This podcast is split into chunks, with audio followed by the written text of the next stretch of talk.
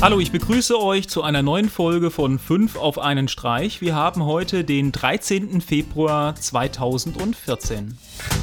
Als erstes habe ich einen neuen Artikel zu den MetaPro Augmented Reality Glasses. Laut Forbes schneiden die Brillen besser ab als Google Glass, weil dadurch nicht jeder gleich wie ein Cyborg aussieht. Nur ganz ehrlich, so schick sehen die MetaPro Brillen auch nicht aus. Das Aussehen der Brillen ist natürlich eine Sache, was viel wichtiger ist, werden wirklich Bedienkonzepte angeboten, die man wirklich umsetzen und nutzen kann. Ob das Ganze nur Marketing ist oder wirklich einen Mehrwert liefert, können wir erst sagen, wenn die beiden Brillen wirklich auf dem Markt angekommen sind.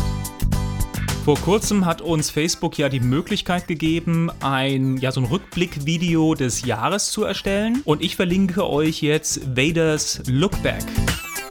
Als nächstes habe ich ein Video für alle Filmfreunde unter euch. Und zwar ein Gespräch zwischen zwei Ehepartnern, das nur aus den Filmtiteln besteht. Grandiose Idee und richtig super umgesetzt.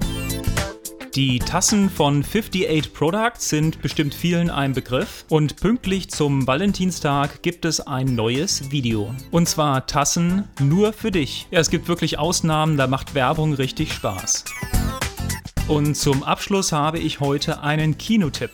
Und zwar Monuments Man, ungewöhnliche Helden. Mit dabei sind George Clooney, Matt Damon, Billy Murray, John Goodman. Der Film beruht auf einer wahren Begebenheit. Die Alliierten schicken während der Endphase des Zweiten Weltkrieges eine siebenköpfige Truppe von Kunstschützoffizieren, die sogenannten Monuments Men, hinter die feindlichen Linien nach Deutschland. Die Gruppe besteht aus Museumsdirektoren, Kuratoren und Kunsthistorikern und sollen wertvolle Kunstwerke und Schätze historischen Wertes retten. Der Film ist eine deutsch-amerikanische Koproduktion und wurde insgesamt an 40 unterschiedlichen Dreh Drehorten in ganz Deutschland abgedreht.